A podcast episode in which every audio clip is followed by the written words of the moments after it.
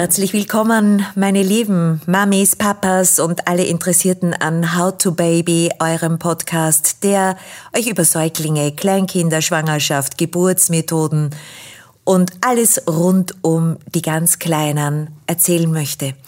Heute, mitten in der Lockdown-Phase, spreche ich online wieder nach Deutschland und freue mich, einen ganz besonderen Gast begrüßen zu dürfen.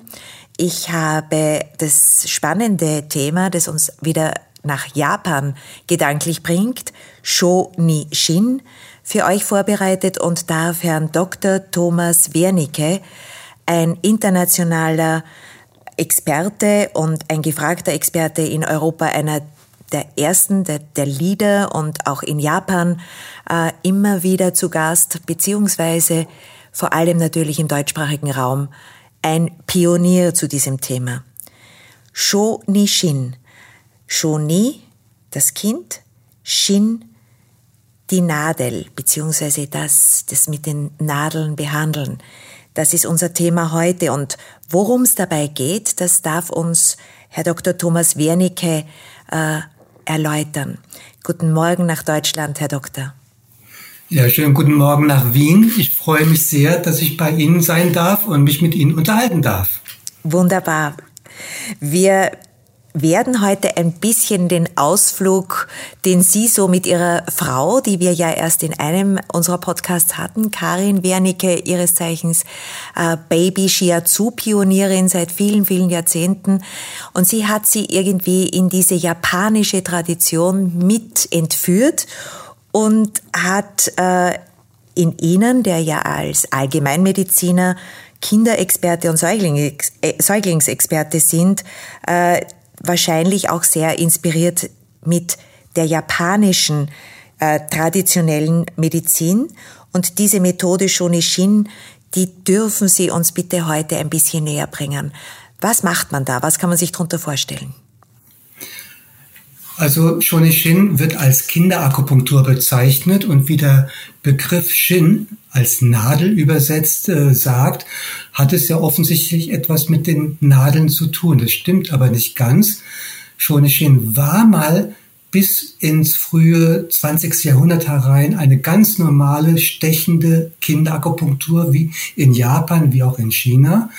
Aber ähm, als etwa um 1910 herum ein neues Gesetz in Japan das Stechen oder das invasive, invasive Verfahren für Nichtärzte verboten hatte, ähm, gab es einige pfiffige Akupunkteure, die sich überlegten, wie kann man denn eigentlich Kinder ohne, dass man sie sticht, behandeln und haben die Nadel genommen und mit dieser Nadel sanft über der Hautoberfläche gestrichen und festgestellt, hoppla, das funktioniert ja auch. Mhm. Und dieses Gesetz, nachdem das wieder gekippt war, äh, also man durften auch, es durften dann auch die Nichtärzte weiter Akupunktur betreiben, haben natürlich diese Akupunkteure, die damit Erfahrung gesammelt haben, jetzt ein großes Plus gehabt, denn welche Mama ähm, geht zu einem stechenden Akupunkteur, wenn es auch die nicht stechende Variante gibt? Seitdem gibt es das Shonishin als nicht stechende Methode mit Streichungen über der Körperoberfläche äh, entlang zum Beispiel der Meridiane oder Körperareale, die auch fern und nichts mit Meridianen zu tun haben. Das wäre meine Frage gewesen. Das heißt, diese Meridiane, die sind uns ja auch aus der traditionellen chinesischen Medizin bereits bekannt. Äh, und ist das in Japan äh, ähnlich aufgebaut. Sie sind ja als Gründungsmitglied der Internationalen Gesellschaft für traditionelle japanische Medizin äh, hier schon sehr lange vertraut und auch ausgebildet, weil ursprünglich habe ich gehört oder gelesen, äh, ist das ja eine Weisheit, die ganz, ganz geheim zwischen Vater und Sohn weitergegeben wurde. Stimmt das? Das ist richtig. Dahinter steckt nichts anderes als ein Konkurrenzschutz. Die Angst, dass der Konkurrent besser oder, oder mehr weiß als ich, ähm, brachte in Japan wie auch in China ähm, die sogenannten Meister dazu, äh, ihr Wissen nur familiengeheim sozusagen zu bewahren. Ähm, ich hatte Glück, weil mein Shonishin-Lehrer, der äh, in Japan als sagen wir mal, der Papst des Shonishins angesehen wird, der ist äh, in, der, in diesem Hinsicht äh, sehr, sehr ähm, unpäpstlich und sehr unjapanisch. Ihm geht es nicht darum, die Kenntnisse familiengeheim zu behalten, sondern zu verbreiten, weil es geht um Kinder. Mhm. Werden jetzt heute, äh, Herr Dr. Wernicke, die japanischen Kinder schon oft mit dieser Methode behandelt? Ist es eine etablierte medizinische Methode? Das ist schwer zu sagen, das ist regional unterschiedlich. Also mhm. das Shonishin entwickelte sich vor allem im Großraum Osaka. Und äh, in diesem Großraum Osaka, äh, Kyoto äh, bis nach Tokio, ja, da kennt man definitiv Shonishin, ist auch etabliert, ähm, aber sicherlich nicht so etabliert wie die klassische Akupunktur. Mhm. Und äh, Sie sagten es schon, es ist jetzt nadellos, nadelfrei. Das ist natürlich dann auch für Menschen, die nicht mehr klein sind, also wie die Säuglinge oder die Kinder angebracht, sondern auch bei allen Menschen, die Nadelangst haben. Da gibt's ja ganz viele, die Stechangst haben. Und ich kann mir vorstellen, dass Shunishin dann auch für diese Bevölkerungsgruppe gut geeignet sein kann. Stimmt das? Das ist richtig. Als ich Anfang der 2000er Jahre in Japan das Shonishin erlernte, war Shonishin eine Behandlungsmethode für Kinder, hauptsächlich für Kinder in der Altersgruppe zwei bis acht Jahre. Ähm, ich habe allerdings dann äh, in meiner Praxis äh, festgestellt, dass es ja eine Reihe erwachsener Menschen gibt, die zum Beispiel sehr sensibel sind. Und diese Sensibilität äußert sich dann zum Beispiel, dass durch den Nadelstich äh, der Kreislauf absackt und den, den Leuten äh, sie eine Kreislaufschwäche vorübergehend bekommen. Und da habe ich das damit schon hin ausprobiert, eben ohne zu stechen und äh, festgestellt, dass diese deutlich sanftere Methode gerade bei so sensiblen Menschen ähm, hervorragend funktioniert. Dazu gehören auch natürlich diejenigen, die Nadelangst haben. Und Nadelangst sind in der Regel auch sensible Menschen. Und wenn wir schon bei diesen sensiblen Menschen sind, hat sich durch einen Zufall auch ergeben, ähm, dass ich Shonishin bei sehr alten Menschen, bei den Senioren durchführe. Denn gerade alte Menschen wieder ähm, haben eine erhöhte Sensibilität aufgrund dessen, dass sie im Grunde recht reizarm leben. Ne, wenn sie bettlägerig zum Beispiel sind, dann schauen sie sich immer nur die Decke an oder die Wand. Also es kommt wenig Reizstimulation und kommt dann mal eine Stimulation, reagieren sie sehr, ähm, sehr heftig darauf. Deswegen sind alte Menschen auch sehr schmerzempfindlich. Wenn man ihnen die Hand gibt, sagen sie ganz schnell Aua, wenn beim ganz mhm. normalen Händedruck. Und gerade bei diesen alten Menschen ist auch das Shonishin ähm, sehr, sehr effektiv und kann eine wunderbare Unterstützung darstellen. Das zeigt so ein Bild, dass man, wenn man alt ist, eher so wird wie ein Baby. Jetzt lassen Sie uns, wir sind ja im Podcast How to Baby wieder zu den Säuglingen. Mir fallen da alle möglichen Dinge ein, wo ich vielleicht als betroffene Mami mal überlegen würde, Schienen hier auszuprobieren. Also wir hören immer wieder von Schlafstörungen. Äh, das ist ein sehr, sehr großes Thema bei den Mamis. Wir hören von Koliken, von Entwicklungsverzögerungen, von Schreibabys. Wo kann man denn in welchen äh, Problembereichen kann man den Shonishin ausprobieren?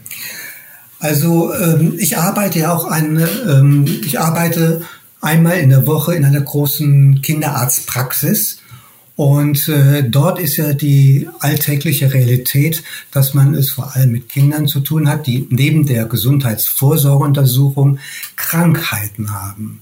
Krankheiten ist nicht das Thema für Shonishin. Aber welches Kind hat Krankheiten? Das sind die wenigsten Babys. Die große Überzahl an Babys, ich würde sagen über 90 Prozent aller Babys, werden deswegen in eine Kinderarztpraxis gebracht, weil sie ähm, ja, Regulationsprobleme haben. Das, was wir als Anpassungsstörung oder Regulationsstörung bezeichnen. Und genau diese Symptome, die Sie eben aufgezählt haben, Schlafstörungen, Schreien, sich nicht regulieren können, Verdauungsprobleme, all diese Dinge sind das Hauptproblem, mit denen die jungen Eltern ähm, konfrontiert werden. Und da ist der Kinderarzt in aller Regel ziemlich ähm, ratlos. Da kann er nicht viel erzählen, was er machen soll. Die schlechteste aller Antworten ist, ja, das wächst sich aus. Damit kann man natürlich eine Mutter, die verzweifelt ihr Schreibaby in die Kinderarztpraxis bringt, nicht beruhigen. Und das ist auch keine Hilfe für die Mama. Und mhm. hier ist Shonishin wirklich sehr, sehr stark, weil Shonishin äh, durch diese Technik mit der an den Babys äh, gearbeitet wird, wird ein System in Gang gesetzt, ein Hormonsystem, nämlich das System des Oxytocins. Das heißt, die Streichung auf der Körperoberfläche des Babys führt zu einer vermehrten Aus Sendung des ähm, Hormons Oxytocin. Und das wiederum wissen wir ja seit den 80er Jahren, hat einen regulierenden Einfluss auf das vegetative Nervensystem. Diese funktionalen Probleme, mit denen Babys logischerweise erstmal ganz normal auch ähm, zu kämpfen haben, in den, gerade in den ersten drei, vier Monaten, ist deswegen weil das vegetative Nervensystem noch nicht ausgereift ist. Es braucht also noch ähm, eine gewisse Zeit, um in eine Regulation zu kommen. Und mit Shonishin kann man diesen Ausreifungsprozess beschleunigen, beziehungsweise durch das Freisetzen von Oxytocin die Entspannungsfähigkeit eines Babys erhöhen. Das bedeutet, dass das Baby in eine bessere Ausgangssituation kommt, sich selbst zu regulieren. Das betrifft Verdauung, das betrifft, äh, wenn es schreit, sich wieder beruhigen zu können, das betrifft den Schlaf-Wach-Rhythmus und alles diese regulativen Dinge. Jetzt äh, Darf ich fragen, wie lange dauert denn in der Regel so eine Shonishin-Behandlung bei den ganz Kleinen? Weil wenn eine Mami mit einem Säugling kommt, der jetzt Schrei-Baby ist zum Beispiel, ähm, beziehungsweise andere entwicklungsbedingte Störungen vorliegen, beziehungsweise Unruhe im, im Baby vorliegt, wie lange kann man davon ausgehen, dass diese Babys sich dann behandeln lassen? Nehmen die das gleich instinktiv an und, und, und, und reagieren sehr schnell auf die Berührung? Vielleicht können wir so ein bisschen ein Bild bekommen, wie sie mit also, diesen ja, Babys dann arbeiten. Die Behandlung ähm, ist sehr kurz. Wenn ich sage sehr kurz, dann meine ich auch sehr kurz. Das heißt, ausgedrückt in Minuten, etwa zwei bis drei Minuten. Das ist die komplette Behandlung, länger nicht.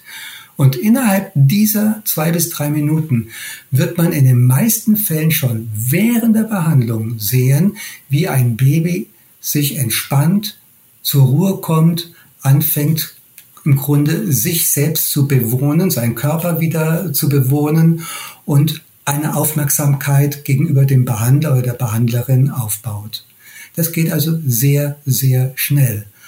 Und Deswegen ist das auch eine Behandlungsmethode, die ähm, sehr einfach durchzuführen ist. Zumindest sieht, sie, sieht es einfach aus, diese Durchführung. Sollte ein Baby nicht auf eine Behandlung reagieren, dann empfehle ich auch nicht in meinen Ausbildungen, äh, äh dass äh, die Behandlung nach drei Sitzungen weiter fortgeführt wird. Also drei Sitzungen sind maximal notwendig, um zu sehen, ob wir, ob wir mit Shonishin ein Baby erreichen können. Mhm.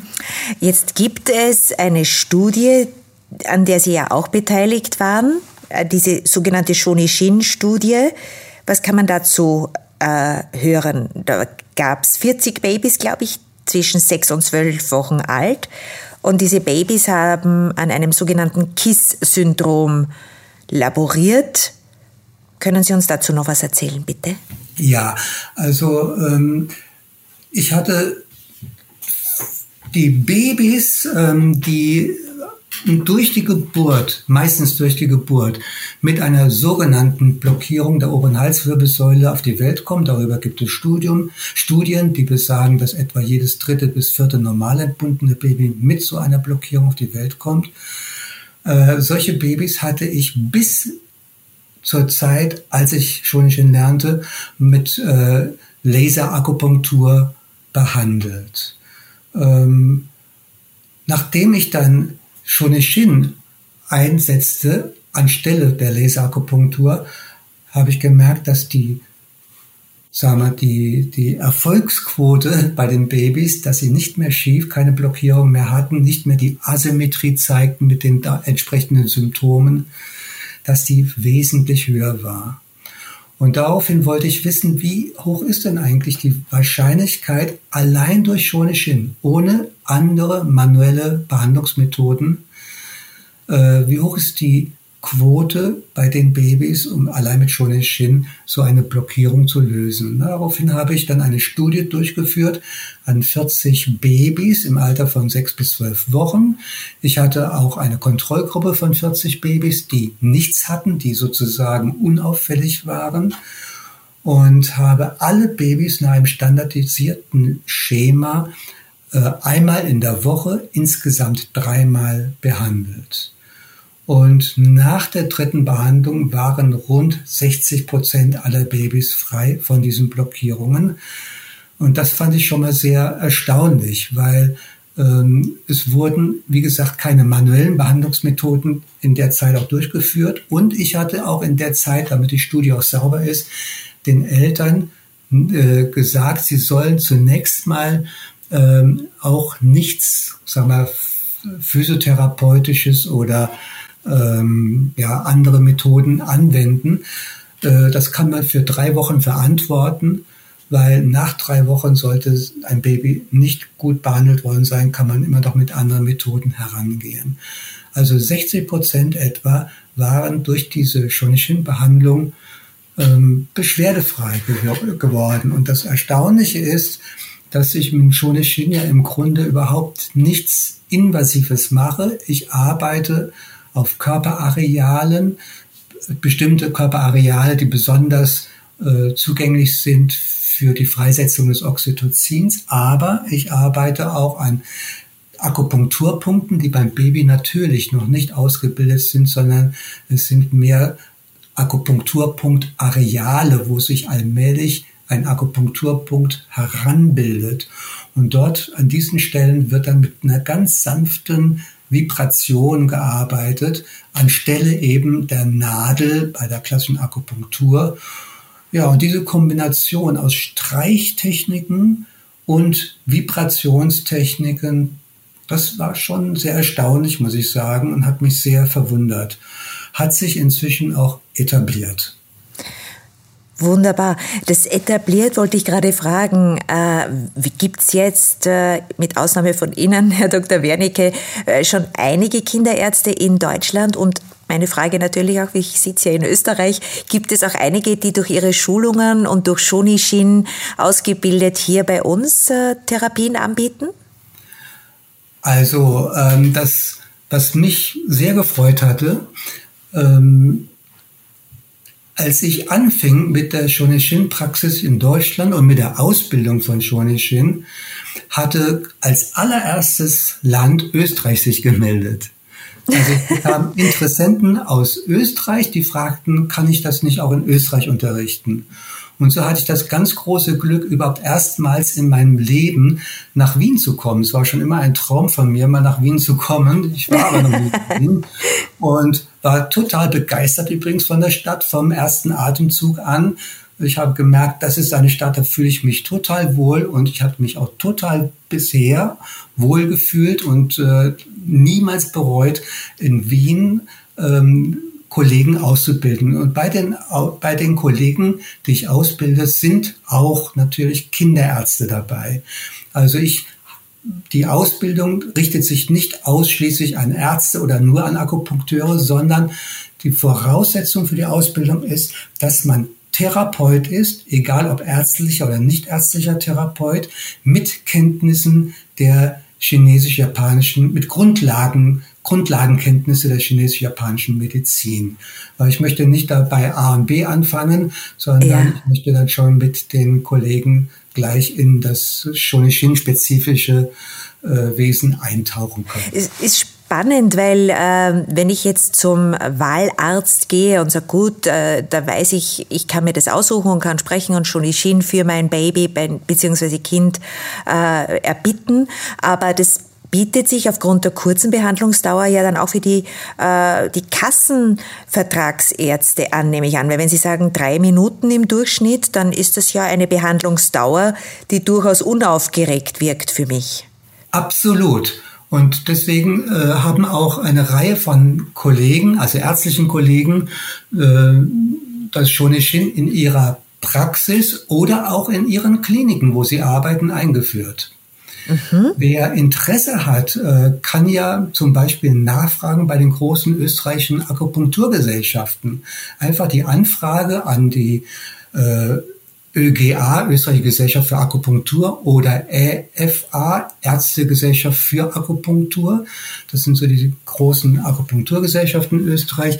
Einfach dort anfragen, wer von Ihnen äh, die Akupunktur machen, hat auch die Ausbildung in Shonishin gemacht. Super.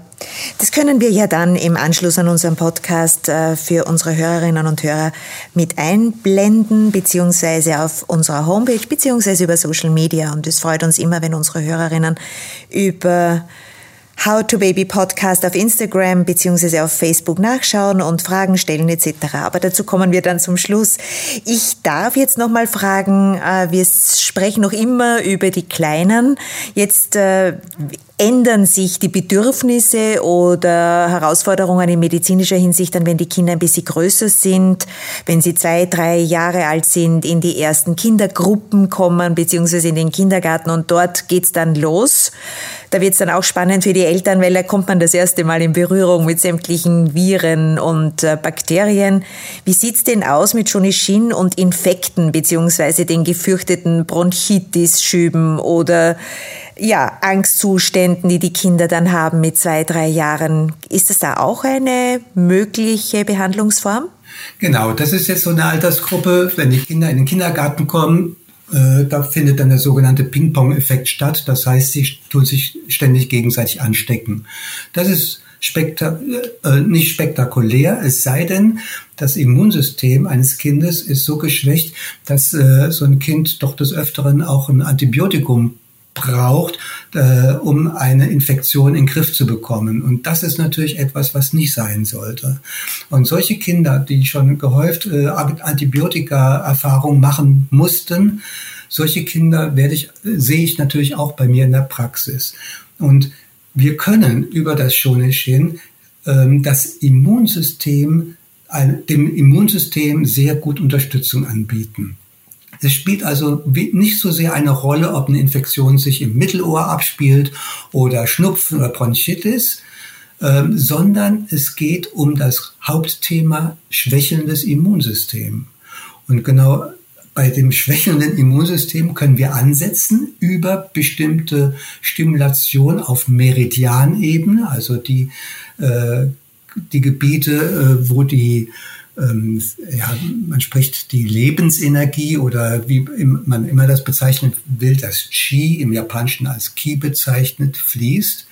Aber ich habe im Shonishin auch eine Methode entwickelt, um das, um ganz gezielt das Lymphsystem in Fluss zu bringen. Das heißt, dass der Abfluss der Lymphe aus dem Hals-Nasen-Ohren-Bereich wieder begünstigt wird. Denn ein, eine ein frei abfließendes Lymphsystem ist auch eines der Grundvoraussetzungen, damit ein Immunsystem überhaupt auch gut funktionieren kann. Dieses Immunsystem, das steht ja jetzt äh, ganz, ganz prominent in unseren gesellschaftlichen Diskussionen rund um die Pandemie.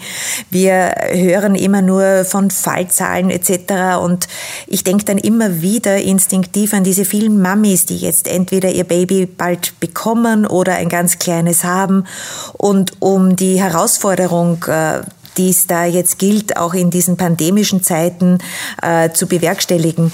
Da geht es ja auch um das Immunsystem der Mama selbst. Wir haben schon in einigen unserer Podcasts gesprochen über das Stillen, das natürlich auch für das Immunsystem optimal bzw. das Beste überhaupt ist. Aber äh, gehen wir weiter, gehen wir zu den Kleinen, die jetzt eben Immunsystem äh, teilweise haben oder noch nicht so wirklich den Motor anwerfen können. Äh, gilt es dann für alles? Kriegen die dann diese Immunsystemstärkung auch hinsichtlich dieser traurig äh, modernen Pandemie? Also ich denke, jedes Kind, egal wie alt es ist, wenn es ein geschwächtes Immunsystem hat, haben wir immer die Chance, dem Immunsystem Unterstützung anzubieten.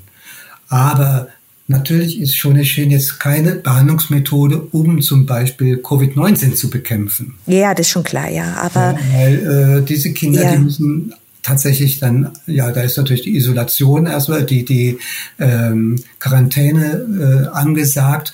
Und Gott sei Dank ähm, ist ja bei den kleinen Kindern, bei den Babys, Kleinkindern und auch Schulkindern die Erkrankung zwar da, aber die Symptomatik äh, meistens doch noch nicht so ausgeprägt wie bei Erwachsenen. Also es geht nicht um Behandlung, es geht wirklich nur darum, ähm, sollte das Immunsystem nicht auf Vordermann sein, dass man es über Shonishin als eine Möglichkeit es auf Vordermann bringen kann. Mhm.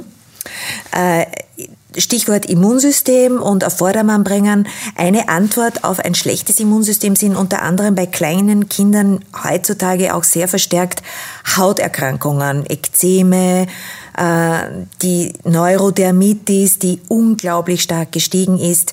Kann Shonishin hier auch darauf antworten? Also Neurodermitis und da muss man im gleichen Atemzug auch das äh, eine bestimmte Form von Asthma nennen. Ja, genau. Äh, Erkrankungen, die ähm, ich rede jetzt nur von einer speziellen Form von Asthma, aber es gilt auf jeden Fall auch für Neurodermitis, die unterschiedlichen Auslöser haben können. Ähm, aber ähm, bei allen spielt natürlich auch als auslösender Faktor Stress eine Rolle. Und Stress mhm. ist eine Frage der Eigenregulationsfähigkeit. Und da ist es, das ist wieder der Punkt, wo wir mit Shonishin ansetzen. Wenn wir von Neurodermitis äh, sprechen, das ist eine angeborene Problematik. Da können wir nichts dran basteln. Ja, genetisch ist es einfach festgelegt. Aber wir können daran basteln äh, an der Selbstregulation.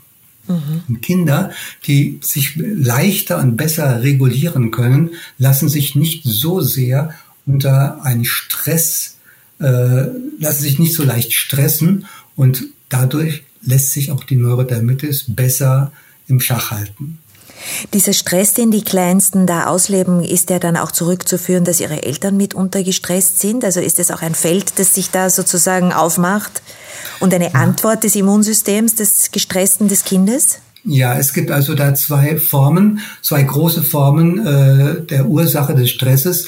Das eine kann schon vorgeburtlich äh, initiiert sein, wenn die Schwangerschaft für die Mutter äh, entweder stressig war oder sie sehr viel Stress erlebte, egal jetzt aus, welch, aus, aus welchen Gründen auch immer, dann mhm. produziert die Schwangere vermehrt Cortisol, also Stresshormone, und die gehen in das kindliche Blut über. Das heißt, das ungeborene Kind wird schon vermehrt mit Stresshormonen äh, geflutet.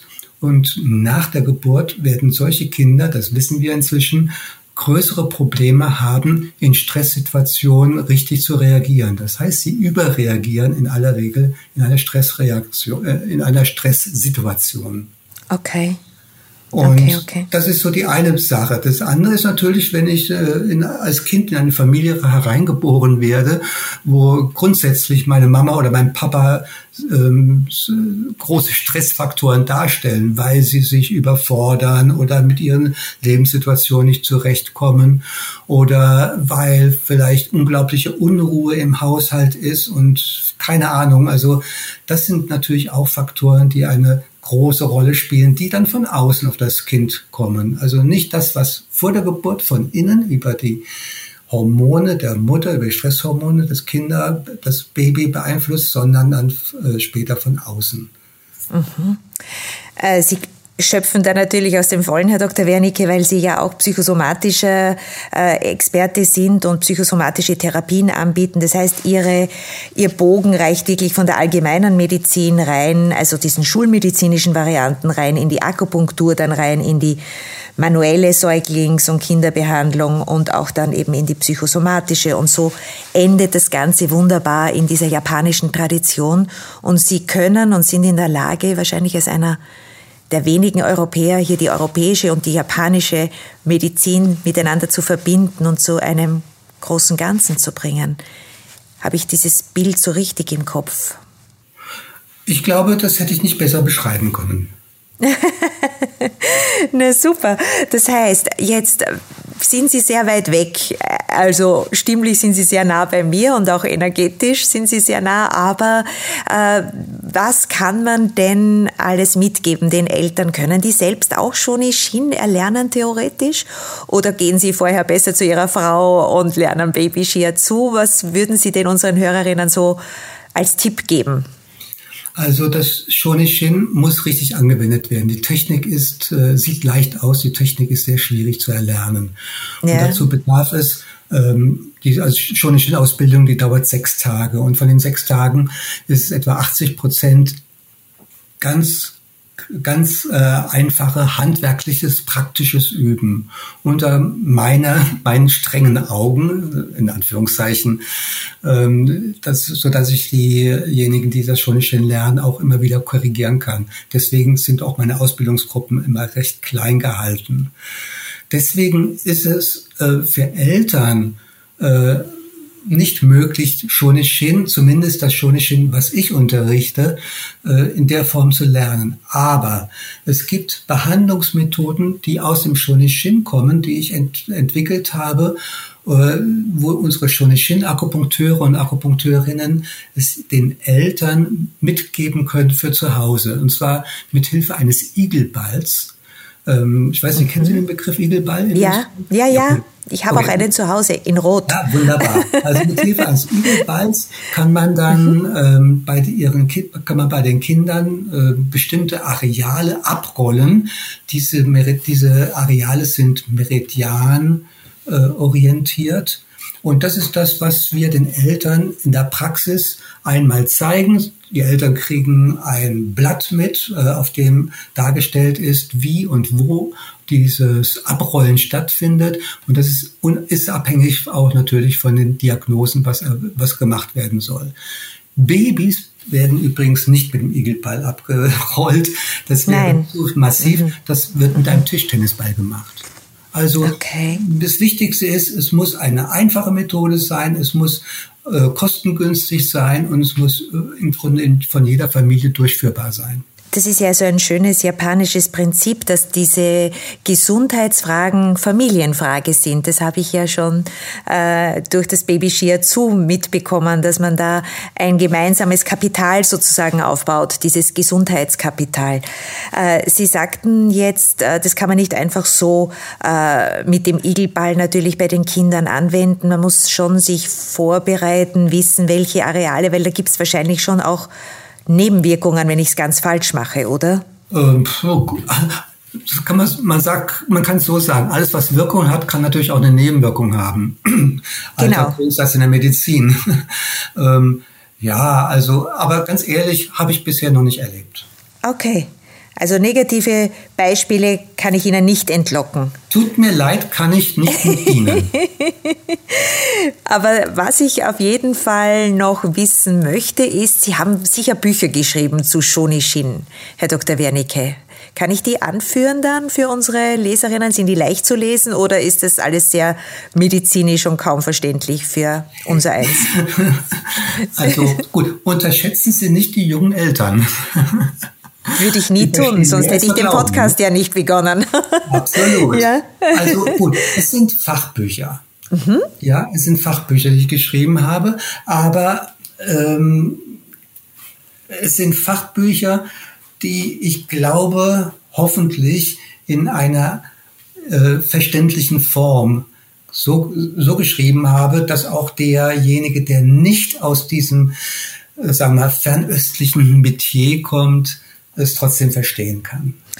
Das heißt, wir haben eine japanische Methode für ganz, ganz kleine, für Neugeborene mit den äh, Problemen, die wir alle so kennen, Weinen, Unruhe, äh, auch Verdauungsprobleme etc. Und bevor man da zur altbekannten schulmedizinischen äh, Methode greifen würde, sollte man mit dem Kinderarzt seines Vertrauens doch mal sprechen, ob er schon gehört hat über Shonishin, beziehungsweise vielleicht dann auch suchen in der Gesellschaft, das werden wir dann ja auch nochmal anführen, ob und wo in Österreich Shonishin bereits angeboten wird, beziehungsweise natürlich auch für unsere deutschen Zuhörerinnen und Zuhörer oder auch in der Schweiz.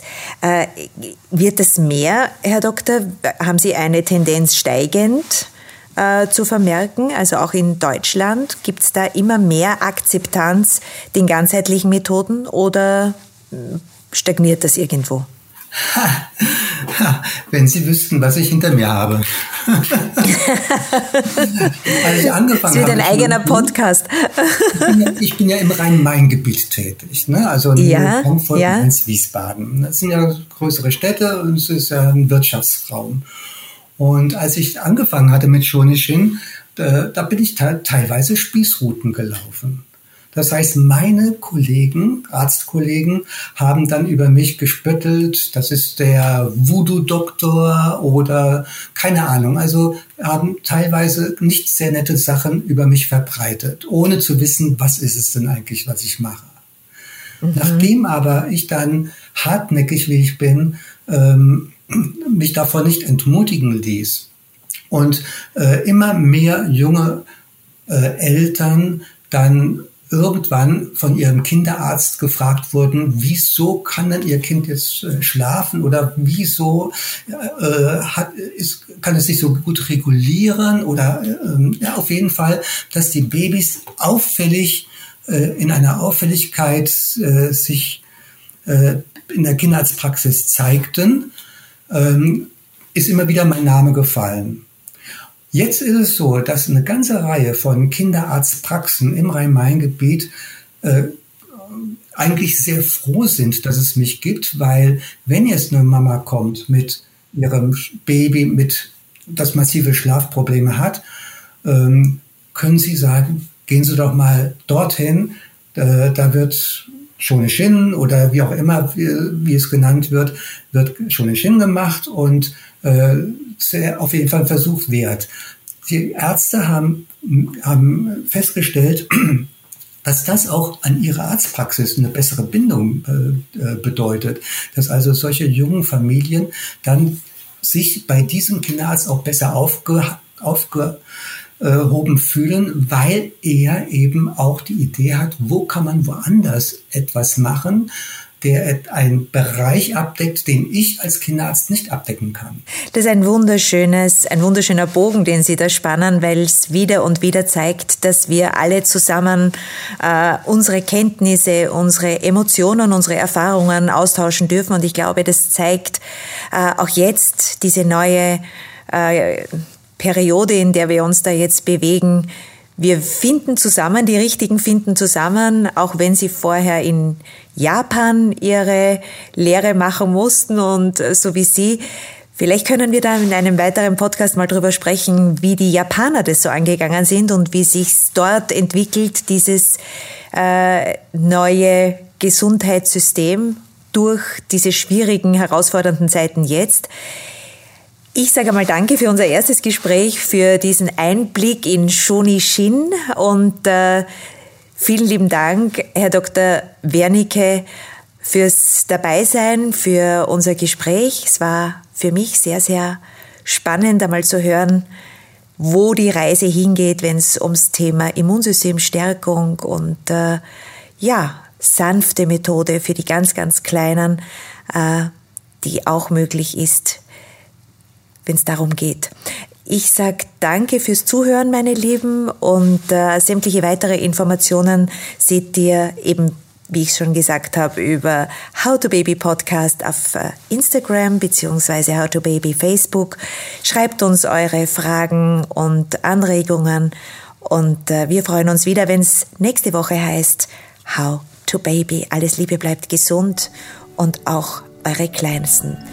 拜拜。